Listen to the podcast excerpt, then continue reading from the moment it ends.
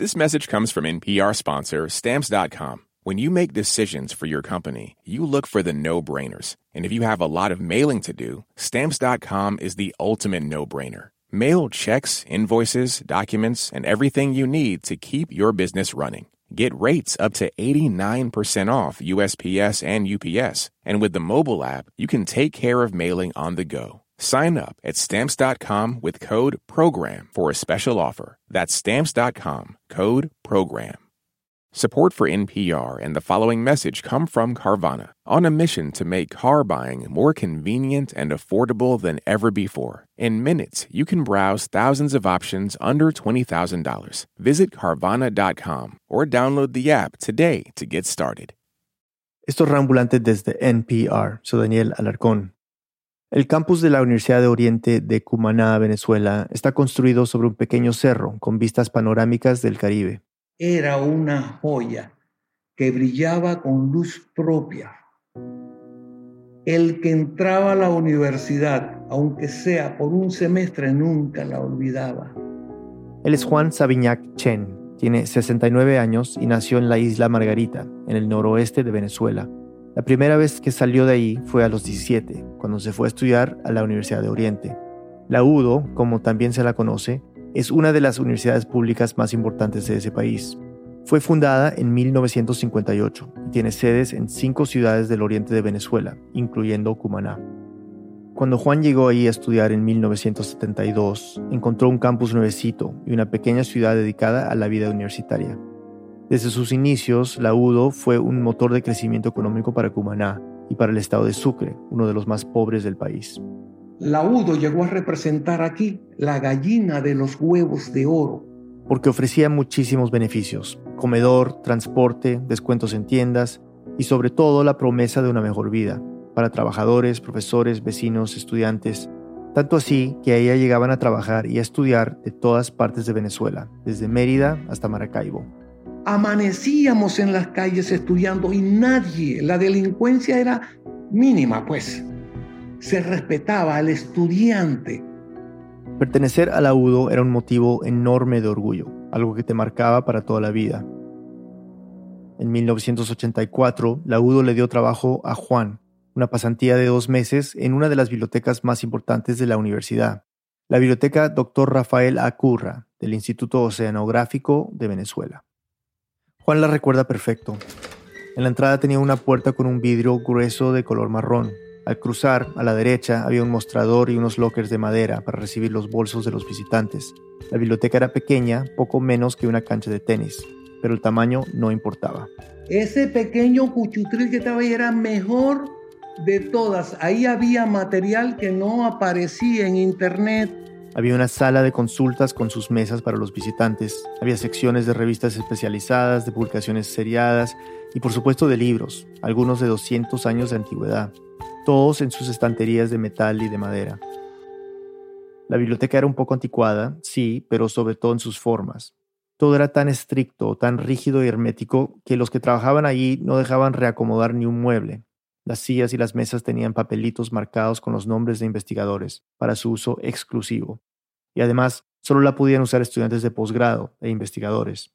Los estudiantes rasos, como los llamaba yo, que eran los que estaban estudiando licenciatura, no tenían acceso. A Juan le parecía absurdo que un lugar lleno de tanta información fuera tan restringido, casi hostil. Esto venía de sus años de estudiante, cuando las bibliotecas eran lugares demasiado autoritarios para su gusto. Pero ahora que Juan formaba parte de este mundo, se atrevió a pensar en transformarlo. Vamos a cambiar la tónica de esta biblioteca.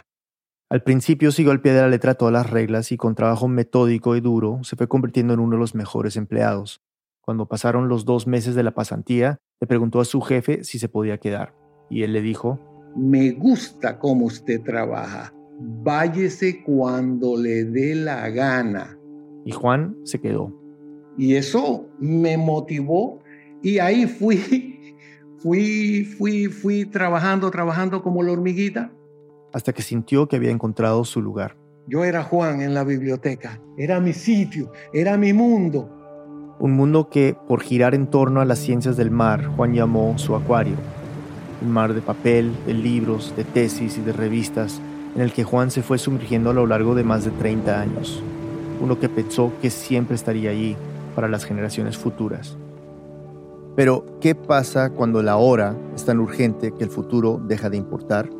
¿Qué estás dispuesto a hacer para salvar un lugar en el que otras personas han dejado de creer? Les contamos después de la pausa.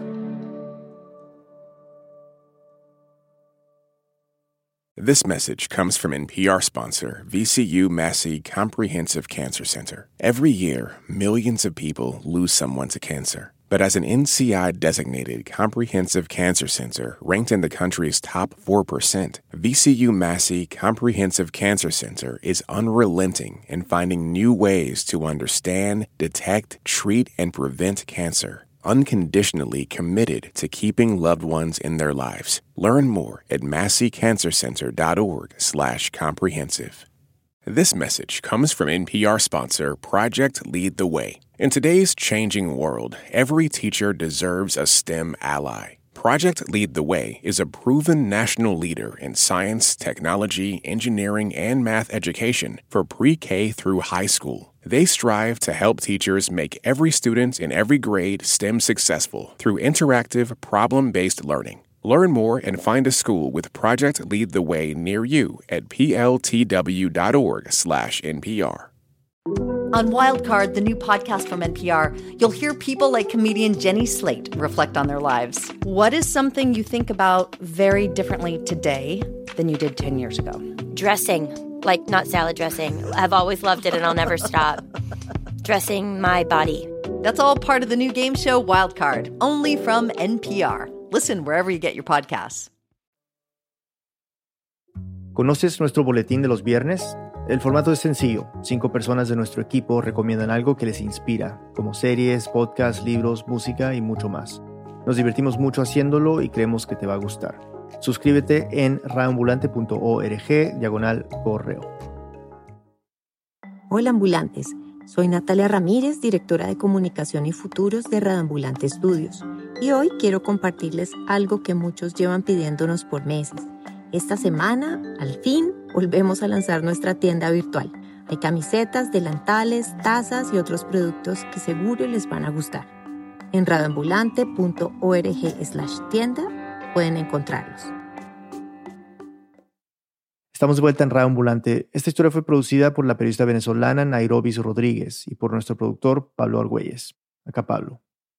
Durante los años que estuvo en la biblioteca del Instituto Oceanográfico de Venezuela, Juan Sabiñac vivió para trabajar. Al principio lo motivaba un instinto de supervivencia, el deseo por hacerse indispensable y no perder su trabajo. Era muy joven y sin ningún conocimiento práctico. Pero con el tiempo fue cultivando también un espíritu de servicio, una devoción y una vocación por la pequeña biblioteca que comenzó a absorber la mayor parte de sus días. Porque Juan solía llegar a la universidad a las cinco y media de la mañana. Y también, de vez en cuando, acostumbraba a pasar noches enteras entre sus libros. Yo tuve 45 días seguidos. 45 días durmiendo en la biblioteca. Y en esas largas jornadas y desvelos, Juan comenzó a leer. Todo, todo, todo. De pasillo en pasillo, de estante en estante todo lo que pudiera sobre las ciencias del mar, todo lo que los investigadores dejaban a su paso.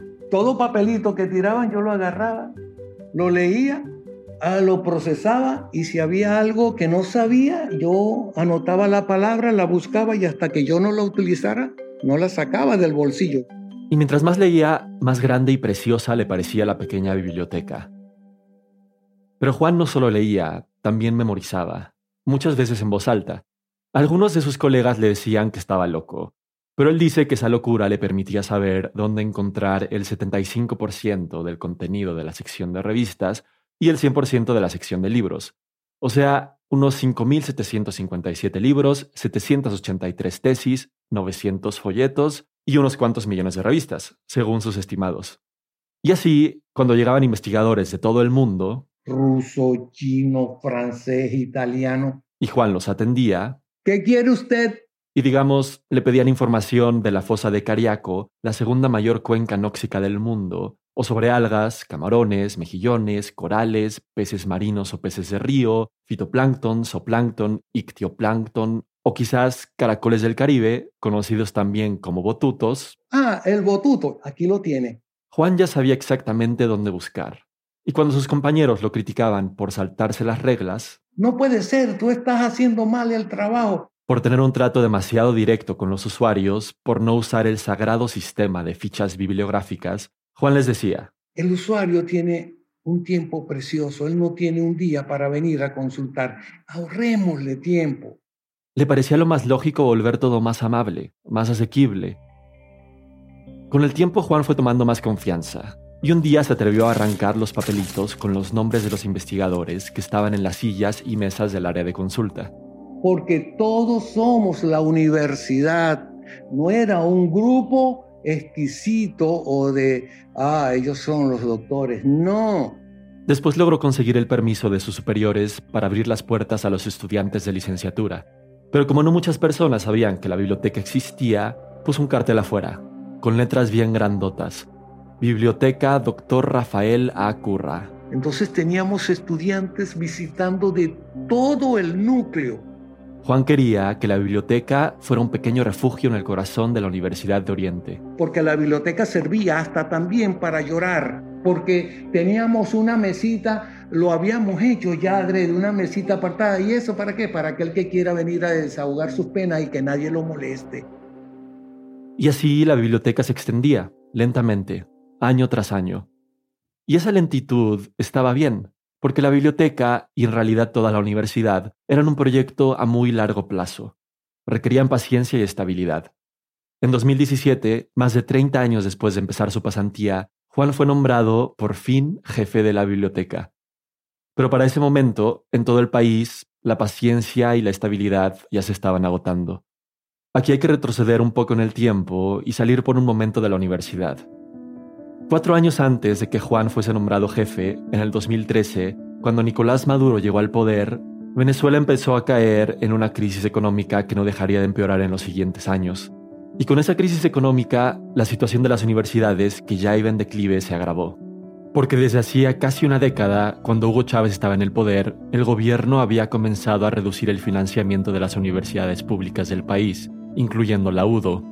Eso empeoró con Nicolás Maduro, hasta el punto que en el 2014 la UDO solo recibió el 28% del presupuesto que solicitó.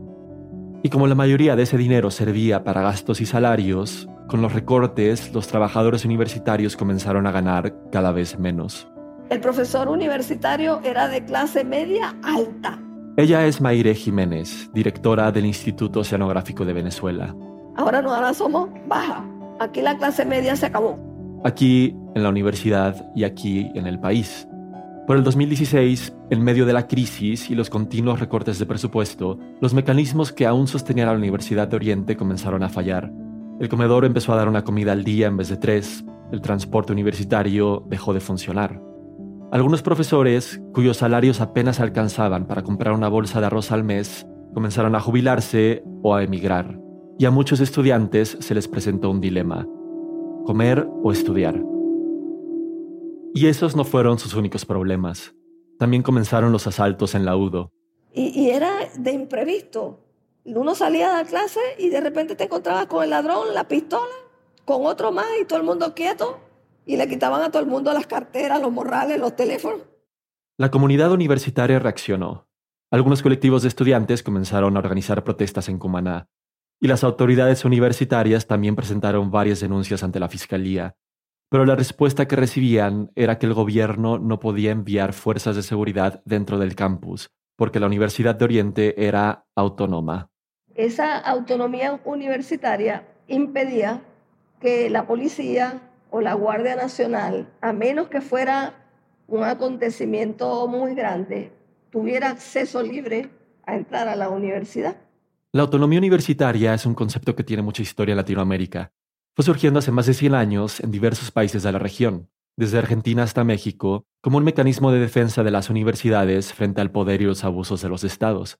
A grandes rasgos, la autonomía permite a las universidades públicas elegir sus propias autoridades, definir la mejor forma de utilizar sus presupuestos y tener libertad de investigación y de cátedra. Además de que impide que fuerzas de seguridad ajenas entren en sus territorios. En Venezuela, la autonomía universitaria existe como ley desde 1958, año en que se fundó la Universidad de Oriente.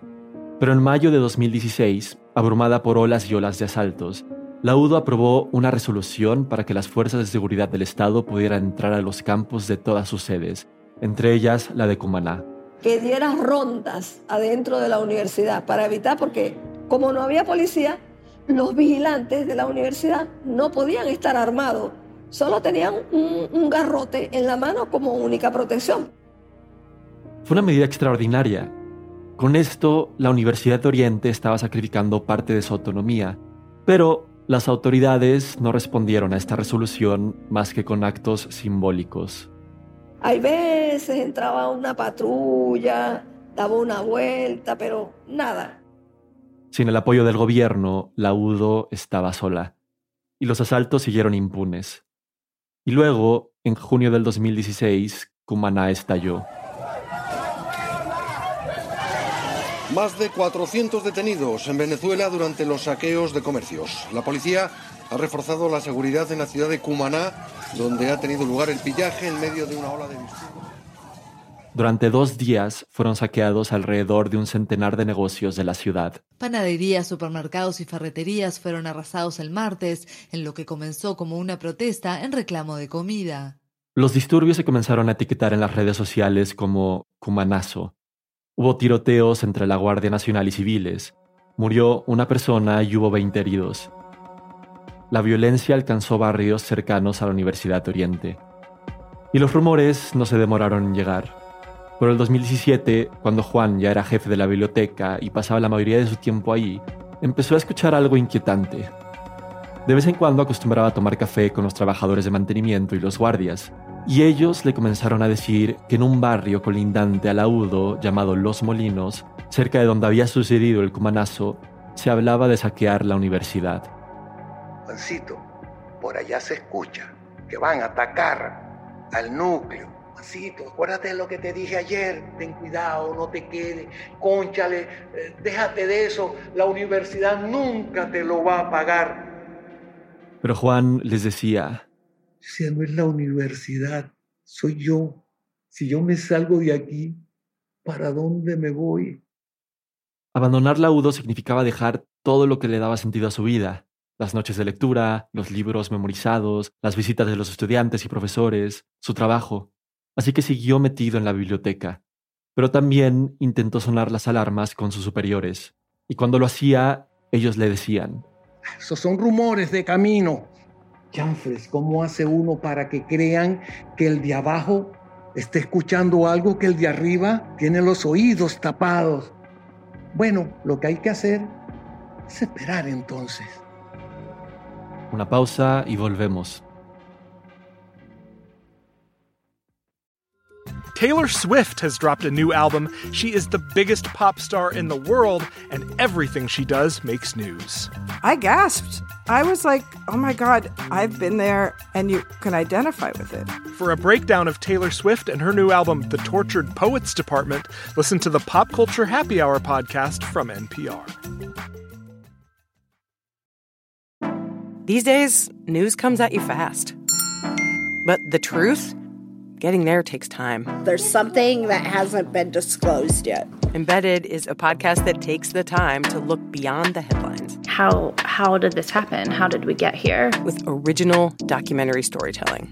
Listen to NPR's Embedded wherever you get your podcasts. On NPR's Throughline, we cannot function for 24 hours without cobalt because it's in our smartphone, our tablet, our laptop and as a consequence, the lives of the people living in that part of the Congo descended into just a catastrophe. Find NPR's Throughline wherever you get your podcasts. Do you ever wish you could get your stories in three hours rather than three minutes? Or maybe you're sick of doom scrolling, getting your news in bits and pieces. That is where Embedded comes in. We bring you documentary series that will change the way you think about things Find us wherever you get your podcasts. Estamos de vuelta en Reambulante. Durante más de 50 años, la Universidad de Oriente en Cumaná fue un motor de la clase media en el estado de Sucre, en Venezuela. Fue un lugar pacífico, autónomo, casi sagrado, hasta que en 2013 el país empezó a entrar en una crisis económica muy profunda. Poco después empezaron a haber asaltos dentro del campus y Juan comenzó a escuchar unos rumores muy inquietantes, que el saqueo del campus y de todos sus tesoros era inminente. Y sin ayuda del Estado, lo único que podían hacer los universitarios era esperar. Nuestro productor Pablo Argüelles nos sigue contando. La espera no duró mucho. Mientras Juan y Mayre seguían yendo religiosamente al instituto, los rumores se volvieron realidad en los edificios de matemáticas y de ciencias. Ahí comenzaron los saqueos. Estas personas utilizaron la Universidad de Oriente como ferretería. Él es Alejandro Rincones. Estudió química en la UDO entre el 2015 y el 2020. Le faltaba una puerta, la iban a buscar a la Universidad de Oriente. Le faltaba una silla, la iban a buscar a la Universidad de Oriente. Le faltaba una mesa, la iban a buscar a la Universidad de Oriente. Los robos de útiles y material en el edificio de ciencias comenzaron por lo menos desde el 2014. Pero, según Alejandro, a partir del 2017 el problema se agravó muchísimo más. Fue entonces cuando comenzaron a desaparecer ya no solo una caja de guantes por aquí o un par de sillas por allá, sino también cosas más grandes y valiosas. Balanzas, pesos, computadoras. Alejandro formaba parte de un colectivo estudiantil llamado Conciencia Activa y también de la Asociación de Estudiantes de Química. Al principio se enfocaban solamente en temas académicos, pero cuando las cosas empezaron a ir mal en la universidad, comenzaron a involucrarse mucho más en su defensa. Como el gobierno no estaba respondiendo a la llamada de auxilio para protegerlos, ellos mismos tenían que hacerlo. Muchas veces nos quedamos a dormir allí por solicitud y, de apoyo de algunos vigilantes del edificio. Y esa defensa podía llegar a ser radical. Alejandro recuerda que un día unos compañeros del departamento de física encontraron a unos saqueadores dentro del edificio. Los amarraron en un pupitre, les echaron gasolina sin prenderlos ni nada, pero para amenazarlos a ellos y para sembrar temor en ellos de que no lo volvieran a hacer. Y luego los llevaron a la fiscalía, que está justo frente al campus. Pero la fiscalía no procedía en nada y liberaban a los, a los detenidos debido a que no eran los estudiantes los encargados de llevar a, a los delincuentes ni poner la denuncia. Según la policía, las denuncias debían venir directamente de las autoridades universitarias. Alejandro y sus compañeros hablaron con la directora del campus sobre denunciar formalmente los saqueos. Con mucho temor, ella decía que no se atrevía a denunciarlos por las represalias que podían tomar eh, contra ella, que ya había sido amenazada en muchísimas ocasiones por estos delincuentes. Contactamos a la directora para hablar al respecto, pero nos dijo que prefería no darnos la entrevista. Sin el apoyo de nadie, fue inevitable que los saqueos siguieran. En mayo de 2018, el edificio de ciencia sufrió un nuevo golpe. El aire acondicionado en el laboratorio de química analítica fue robado, y en la sala de lectura del departamento de física desaparecieron unos ventanales de vidrio. Cada vez era más difícil seguir estudiando. Mientras más nos atrasamos, más tiempo duramos dentro de la universidad y eso nos frustraba más. Eso nos motivaba a llegar a, a lugares donde quizás normalmente no llegaríamos. Fue ahí que Alejandro y otros de sus compañeros tomaron una decisión. Nos fuimos un grupo de estudiantes al barrio Los Molinos. Los Molinos, el barrio donde se sospechaba que vivían los saqueadores. O sea, más que miedo era enojo lo que nos motivó a, ir allá. Alejandro y los otros estudiantes comenzaron a bajar la pequeña cuesta que separa el edificio de ciencias del barrio. Era cerquita, a unos 300 metros. Y como venían desde un terreno más alto, era fácil verlos desde abajo. Sí recuerdo unos niños que cuando nosotros nos íbamos acercando, éramos alrededor de siete personas, salieron corriendo a como que avisarle a las personas que estaban allí que venía alguien. Los estudiantes llegaron al pie de la cuesta y ahí vieron todo. Ahí nos encontramos con un cementerio de artefactos robados. Habían unas especies de fogatas con piedra que no solo presumíamos, sino tenemos la certeza de que era para quemar el cobre que extraían de los cables, de los equipos. Vieron carcasas de computadoras, unas 40, y también de aires acondicionados. Todos tenían las etiquetas que los identificaban como bienes nacionales, o sea, propiedad de la UDO. Los estudiantes continuaron caminando hacia el barrio. Las puertas se cerraban a su paso y cuando tocaban una nadie abría, hasta que apareció una señora, nos dijo que nosotros no podíamos entrar para allá así, como que así, que eso era territorio de ellos. La mujer comenzó a gritarles. Que nos fuéramos, que nos fuéramos, que nos fuéramos. Otras personas comenzaron a salir también. Las cosas se pusieron tensas. Uno de los estudiantes comenzó a discutir con la gente que los rodeaba, pero otros prefirieron volver a la universidad. Y, más frustrados que antes, y con tanta rabia, tomaron una decisión radical. Quemaron los caminos que conectaban a la universidad con los molinos. Hicimos una quema de, de, de escombros. En nuestra ignorancia pensamos que eso los podía detener, pero no, no. No pararon. De hecho, a partir de ahí todo empeoró todavía más, pues la situación política de Venezuela y el día a día del laudo empezaron a colisionar. El 23 de enero de 2019, frente a miles de personas en Caracas, el presidente de la Asamblea Nacional, Juan Guaidó, hizo juramento como jefe interino del Ejecutivo. Es decir, como sustituto de Nicolás Maduro, quien se había reelegido poco antes en unas elecciones boicoteadas por la oposición y sin reconocimiento de la mayoría de la comunidad internacional. Fueron semanas muy tensas. El país y el mundo entero se movilizaban a favor y en contra de Guaidó y de Maduro, y las universidades venezolanas también comenzaron a tomar postura. A inicios de febrero, los rectores de la Universidad Central de Venezuela y de la Universidad Simón Bolívar se reunieron con Guaidó para respaldarlo. Otras, como la del Zulia, la de Carabobo y la de los Andes, también lo apoyaron.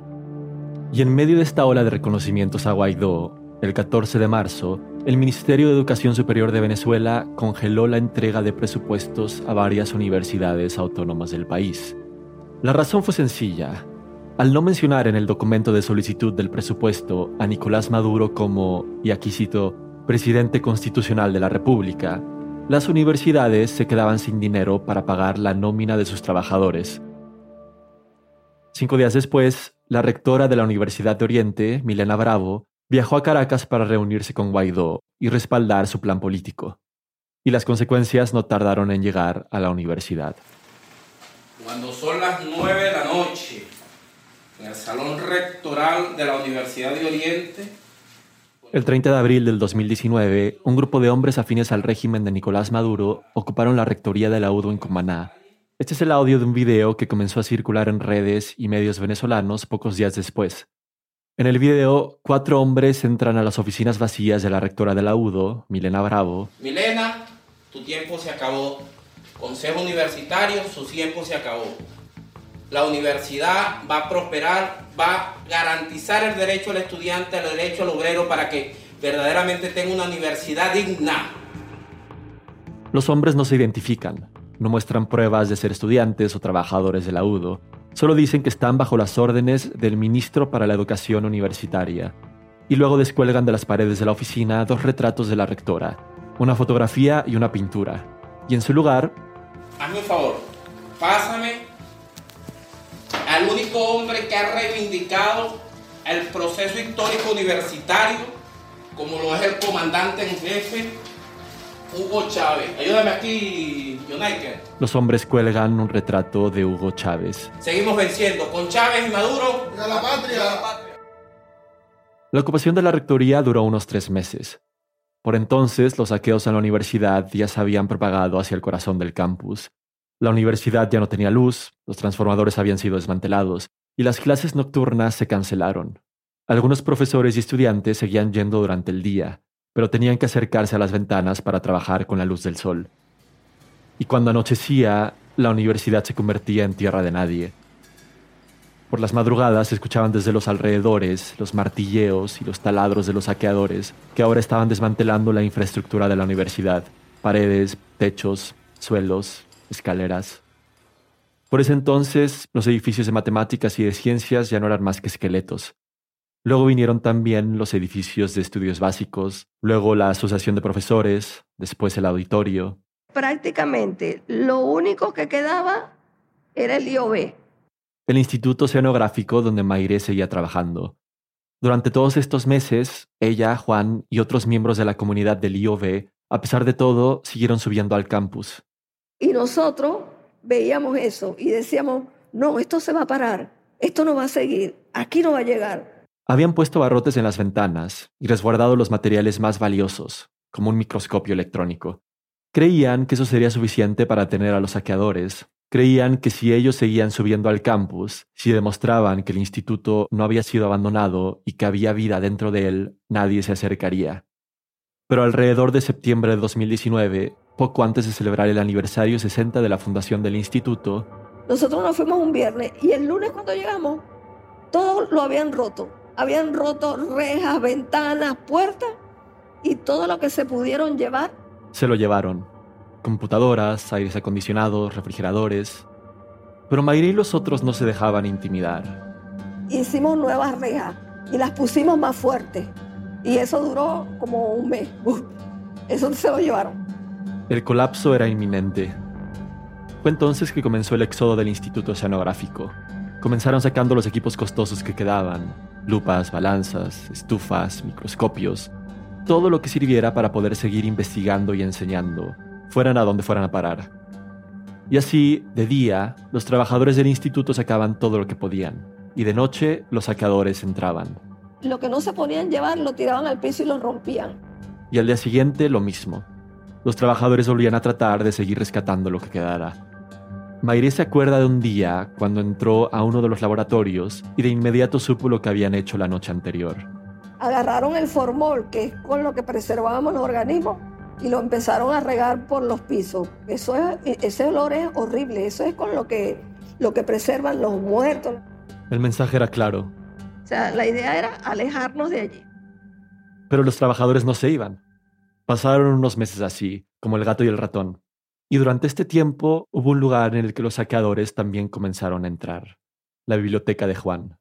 Fueron por las ventanas de vidrio, por la madera que tenía eh, la biblioteca. La madera de los estantes, del mostrador, de los lockers, la madera que podía ayudar a cocinar en medio de una escasez de gas que por entonces había en Cumaná. Eran los primeros meses del 2020. A la crisis económica en Venezuela se le sumó la pandemia se cancelaron las pocas clases presenciales en la UDO y el campus terminó de convertirse en un terreno baldío. Y, preocupada por los miles de libros, de revistas, de tesis y folletos que tenía la biblioteca del instituto, Maire habló con la rectora de la universidad y le dijo, Profesora, esa biblioteca que es la única en el país de ciencias marinas es un tesoro muy valioso y necesitamos resguardar los libros. La rectora les ofreció espacios en unos edificios que tenía la universidad en Cumaná, y así comenzaron las misiones de rescate de la biblioteca. Montados en un par de camionetas, Juan, Mairé y un puñado de profesores y estudiantes subían al campus bien temprano. Comenzamos a las 7 de la mañana y eran las 2 de la tarde y estábamos a las 7 cargando y a las 2 descargando. cargando y descargando libros, revistas, folletos. Nos abocamos a sacar lo más que, que podíamos. Las misiones no podían durar más de unas cuatro horas, porque alrededor de las once se empezaban a escuchar los taladros y las máquinas de los saqueadores tumbando paredes. Cuando nosotros empezamos a sentir el pan, pan, pan, eh, vas a recoger todo, vámonos. Todo sin ningún otro apoyo más que el de su propia pequeña comunidad. Tuvimos mucho apoyo de profesores del exterior. De los profesores del instituto que habían dejado Venezuela, que habían emigrado para otras universidades y que les mandaban dinero sobre todo para la gasolina que escaseaba, cuya distribución controlaban el gobierno y el ejército, y por la que Juan y Maire tenían que hacer filas durante horas. Y a veces... No nos echaban gasolina en las estaciones por ser del oceanográfico. Y la directora se bajaba y por favor, mire que no somos, no. A veces nos acusaban, ellos son los saqueadores porque vean dónde se llevan los libros. Hasta nos tomaron fotos y nos decían, estos son los ladrones de la universidad. Pero ellos seguían, Buscaban el apoyo de algunos estudiantes y a cambio de su ayuda... Mira, eh, te, invito a que me ayudes a cargar el libro. Mayre les ofrecía algo de comida. Un desayuno, una merienda. Y así iban más rápido porque no tenían para desayunar en su casa. Ahora, el proceso de rescate era atropellado. No nos daba tiempo discernir. Era agarrar las que estaban en mejores condiciones pero como todo estaba entremezclado porque se llevaron las estanterías. El suelo estaba cubierto de libros y revistas. Un caos. Juan, ¿cuál? Estas que están aquí, tres de una colección. Estas sí, estas están limpias, estas, tres de otra, cuatro de esto. Esta sí sirve. Por si fuera poco, los saqueadores habían robado los tragaluces de los techos. Entonces, con los días, parte de la colección se empezaba a mojar con la lluvia, décadas de clasificación y conservación convertidas en un mar de papel sucio. Un día, durante los rescates, Juan encontró regados por el suelo unos ejemplares de la revista Science, unos de los más valiosos de la colección. Se hacían su necesidad fisiológica sobre ella. ¿Qué me estaban diciendo? Señor, este terreno es de nosotros. Como si marcaran territorio, defecando, orinando y también quemando. Una noche a finales de mayo de 2020, Mayre empezó a recibir mensajes. Están quemando, están quemando en el núcleo. Un incendio en la biblioteca central de la Universidad de Oriente. Yo me fui ese día muy temprano, llegué todavía, todavía estaban los bomberos y todavía echaba humo. Y un grupo de profesores ahí viendo, muchos llorando. Dios mío, ¿qué pasó? El incendio consumió alrededor de 120.000 libros de esa biblioteca, que junto a la del Instituto Oceanográfico era una de las más importantes de la UDO. Se desconocen las causas del incendio. Unas versiones apuntan a que fue un accidente, a que quizás unos saqueadores estaban usando antorchas para alumbrarse mientras robaban de noche y que el fuego se les salió de las manos. Pero para las autoridades universitarias, los bomberos y algunos miembros del movimiento estudiantil, el incendio fue intencional. En comentarios a la prensa, la rectora de la UDO dijo, y aquí cito, Solo mentes perversas pueden participar en una cosa tan diabólica como esta. Quemar una biblioteca es quemar la cultura, la academia, las bases fundamentales de un país. La colección de la biblioteca tenía un valor estimado de un millón de dólares. Su destrucción no tenía sentido. ¿Por qué entonces quemarla? ¿Por qué no solamente robar lo vendible y después irse? Este tipo de dudas hacían difícil no preguntarse quiénes eran las personas responsables. No sé cómo, cómo catalogarla, no soy quien para catalogar a nadie, a un libro sí lo catalogo, pero a las personas no. Hasta ahora hemos hablado de las personas que destruyeron la universidad como saqueadores, pero la palabra es poco precisa, porque los saqueadores no eran todos iguales. Durante los casi 10 años que duró su caída, la UDO se convirtió en una especie de mina pública a la que distintos grupos entraban con distintas intenciones. Unos para robar lo que pudieran, por necesidad. Otros, más organizados, para aprovecharse de la impunidad que reinaba en el campus y hacer negocio con todos sus recursos. Y luego otros, los grupos afiliados al gobierno, que entraban para destruir por destruir, por pura revancha política cada vez que la universidad reivindicaba su autonomía. El saqueo de la UDO era un ejemplo concreto de la magnitud del deterioro institucional y social que había en Venezuela, la universidad ya no era un proyecto a largo plazo entre generaciones, sino un chivo expiatorio para las necesidades más inmediatas y pasajeras. Con la destrucción de la Biblioteca Central quedó en cenizas mucho del conocimiento que había producido la UDO desde su fundación. Ahí en esa biblioteca estaban guardadas las investigaciones de, de casi 60 años que había hecho la universidad. Y así, parada frente al edificio ennegrecido por el hollín, Maire supo que habían perdido el campus. Y así fue. Poco después del incendio de la biblioteca central, cuando seguían tratando de rescatar los libros de la biblioteca del instituto, Maire y Juan se encontraron con unos hombres armados. Y me pegó la pistola aquí. Agaché mi gorra, mi cabeza así y... ¿Quién eres tú? Juan respondió que era el jefe de la biblioteca, y los hombres le dijeron a Maire no vengan más, porque esto es de nosotros. Ya esto no es de la universidad, esto es de nosotros. Y desde ese día los rescates se cancelaron. Ya no vamos a venir más, porque nos van a matar. ¿Y muertos qué vamos a hacer? Lo único que quedó de la universidad fue su comunidad, la cual se comenzó a dispersar por el resto de Cumaná, buscando dónde seguir estudiando, enseñando e investigando para mantener viva la universidad. Sí, sí, por toda la ciudad. Estamos aquí, estamos aquí, estamos allá dando clases en centros comerciales, en casas de profesores y en cuartos prestados en otros edificios de la ciudad. Y si bien por varios años la deserción estudiantil en la UDO aumentó y aumentó, según Maire, desde el 2022 han comenzado a volver algunos estudiantes. Porque vieron que sus profesores seguimos.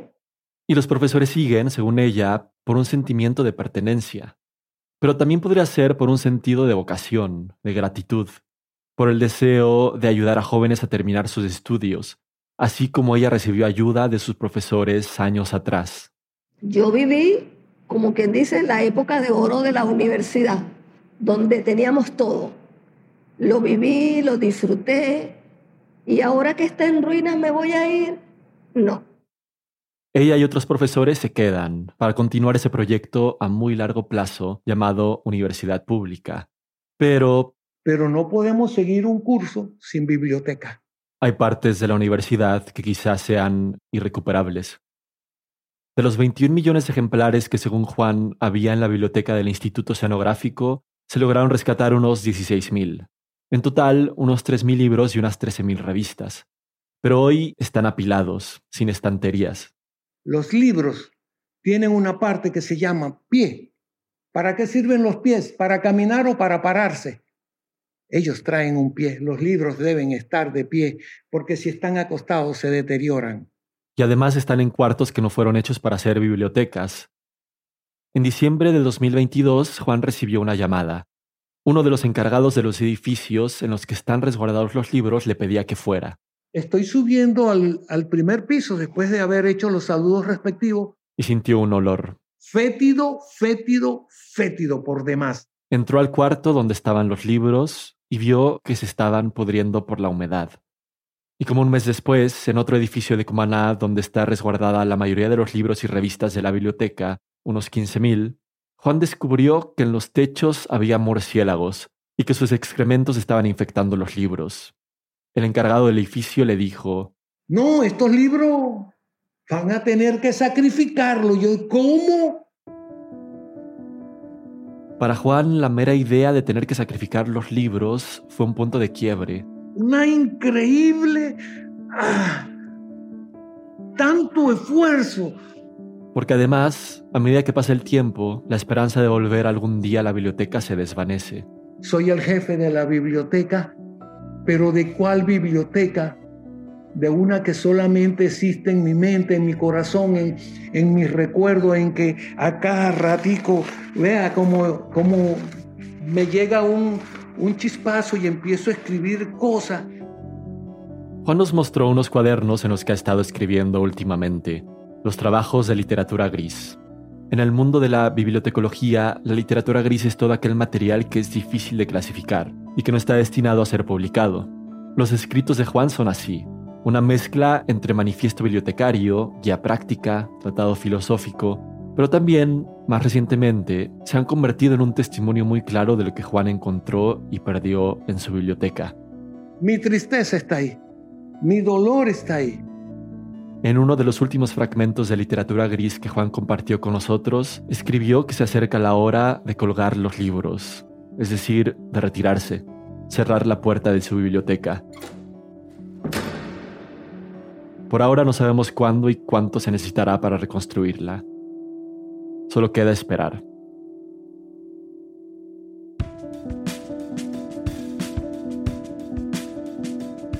Esta historia fue producida por Pablo Argüelles desde Ciudad de México y por Nairobi Rodríguez desde Cumaná. Queremos agradecer por su gran ayuda a la fotógrafa venezolana Fabiola Ferrero, quien ha documentado durante años la crisis en su país. Pueden ver su trabajo en su cuenta de Instagram, Fabiola Ferrero. Esta historia fue editada por Camila Segura, Luis Fernando Vargas y por mí. Bruno Celsa hizo el fact-checking, el diseño sonidos de Andrés Aspiri y Ana Tuirán, con música original de Ana.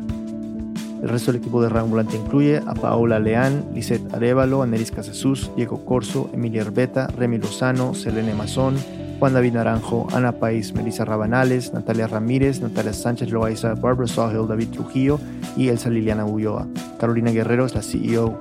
Rambulante es un podcast de Rambulante Studios, se produce y se mezcla en el programa Hindenburg Pro.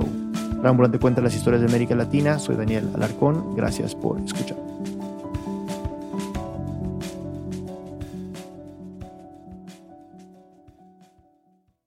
Support for NPR and the following message come from Edward Jones. What is rich? Maybe it's less about reaching a magic number and more about discovering the magic in life. Edward Jones Financial Advisors are people you can count on for financial strategies that help support a life you love. Edward Jones, member SIPC.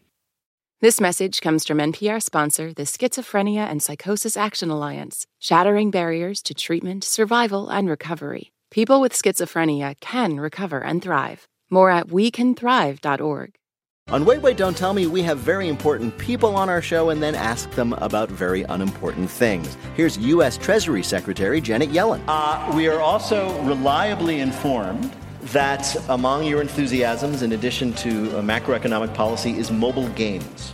Uh, there is some truth in that. There's some truth in that. Join us for the NPR podcast that considers all the other things. That's Wait, Wait, Don't Tell Me.